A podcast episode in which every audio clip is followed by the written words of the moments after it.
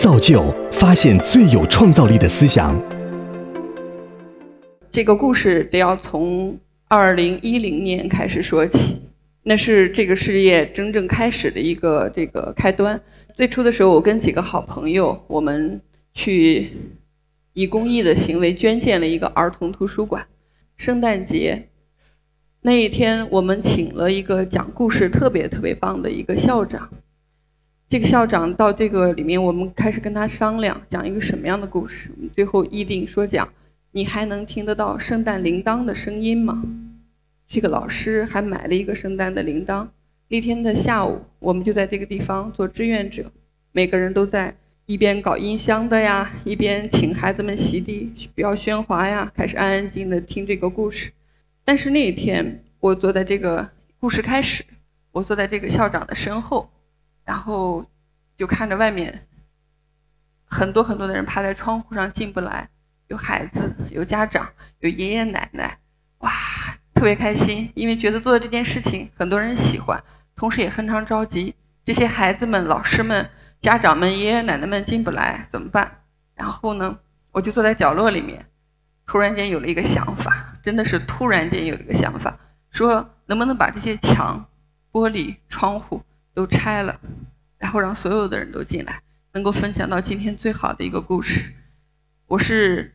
刚才屏幕上说的学计算机出身的，从来其实没有跟图书馆和阅读产生过任何工作关系。但那天我突然间觉得我应该做跟图书馆有关系的事业了，然后我就开始脑子里出现四个字：拆掉围墙。大家都知道，特特别是作为移动互联网生活下的我们的今天，都会知道什么地方没有围墙？互联网。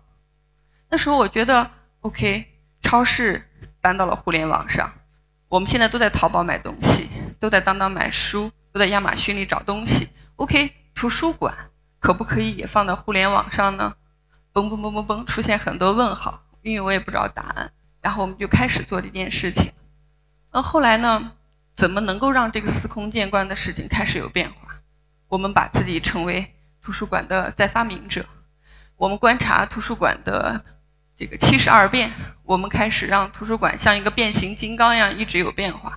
图书馆原本就是一个城市中硕大的建筑体，我们到达那里，在一排一排的书架之间搜索我们想要的书，然后我们去阅读它，找到这个书里面最好的内容，然后把它带走。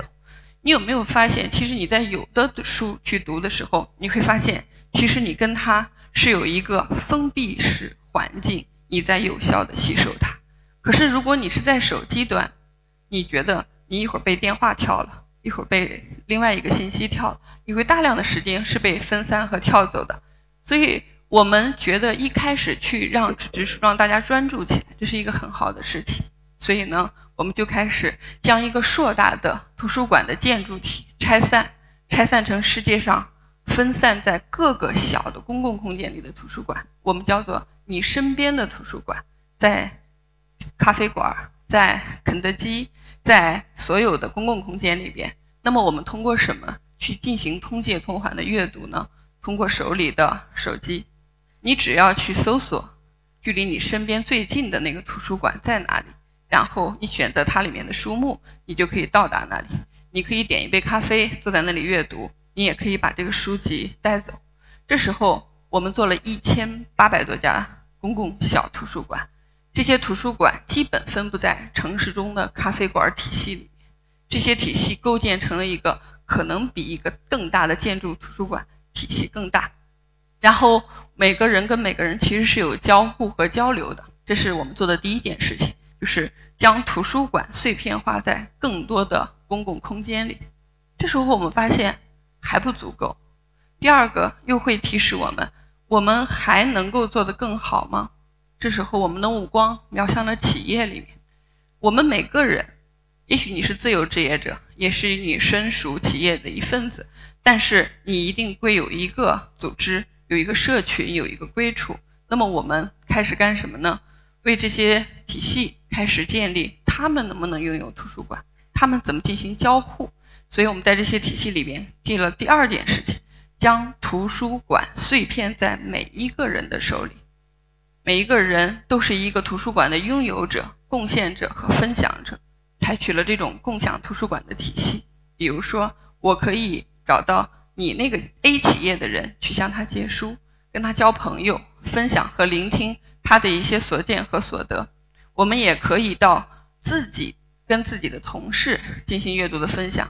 这时候，我们就把图书馆从碎片成空间，空间又碎片在每一个人手里，每一个人因书相遇，因书而热爱，因书而交流和社交。它并不是说我要去获取这一本书里的内容。这么去讲的话，你会发现，无论图书馆怎么变化，它其实有四个本质上没有变的东西：一，图书馆一定是个空间；二，图书馆里面一定有书。三，图书馆里面一定有人；四，图书馆里面一定在交互大量的信息。那么，我们把这些按照本质不变，但是可以让它的核心内容、基因和现在的生活方式发生更多、更大的变化，然后就开始变成了各种各样有趣的这种方式。比如说，我们在 Uber 的汽车里面去创建很多诗歌，诗歌的小。册子、小集、小书都是最小形态出现在 Uber 的这个汽车里。我们还在肯德基里面创建了绘本图书馆，孩子们可以更近距离的在肯德基里面进行阅读和分享。它是无数物理空间的形态开始依据场景进行分化。这些是怎么做到的呢？我们是设立了一个小小的机构，叫阅读设计研究所。这个阅读设计研究所。就是致力于在研究美阅读这一件非常非常稀松平常的事情，怎么能够用更有创造力的事情将它跟现代的生活联系在一起。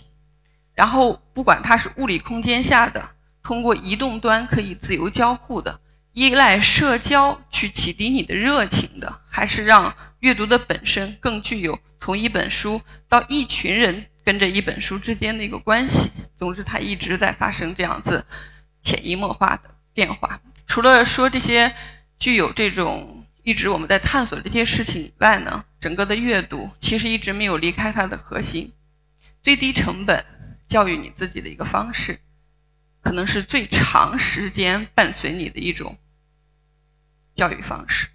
你可能到八十岁、九十岁还可以再阅读，然后你还可以继续在做其他的事情。图书馆这时候，你发现它其实不是一个储存书的地方了，它其实是一个能量。能量体是指什么呢？原力就是指那些超自然但是却无处不在的一些原始力量。这个力量其实是一种能量。这里我跟大家讲一个也做稀松平常的小事情，却找到了他更多创造力原力的一个人。他是一个日本的这个天妇罗。这种油炸的，大家可能很多人很爱吃的这个食品的一个手艺大师，手艺大师其实从十五岁开始一直在做这个天妇罗的这个这个料理，从学徒开始。他说他前面的几十年一直在做的时候，他发现哦，不就是用油调和好的很棒的油去炸一个东西。再后来他发现不是油，对他而言是一个能量。哦，我觉得这个很棒呀！这他为什么说它是一个能量？因为这个能量是他和油之间形成的，还是他感悟到的呢？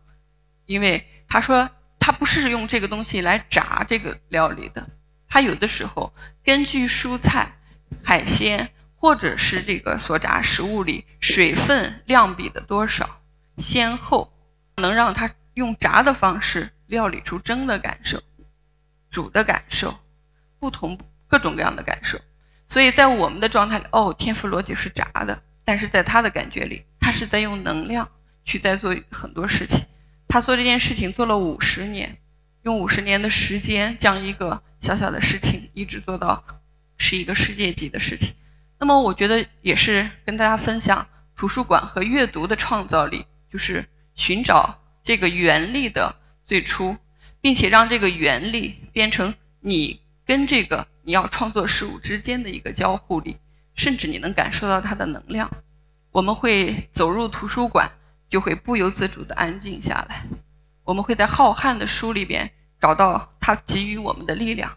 所以我跟小伙伴会一直在去创造阅读、改变阅读。但是它其实是一件稀松平常的事情，但是我们可能在生活中恰恰就是用寻找原力的方式去做最简单、最普通的事情，并且让它行之有效。所以我觉得今天这个分享呢，最重要的是找到那个最普通，也许，但是你可以将一个行业里的力量运用到另外一个行业，并且找到了它的差异化所在，然后贡献自己对这个热爱最大的力量，平静的、慢慢的，然后给他跟他交互，找到那个能量，并且持续做下去。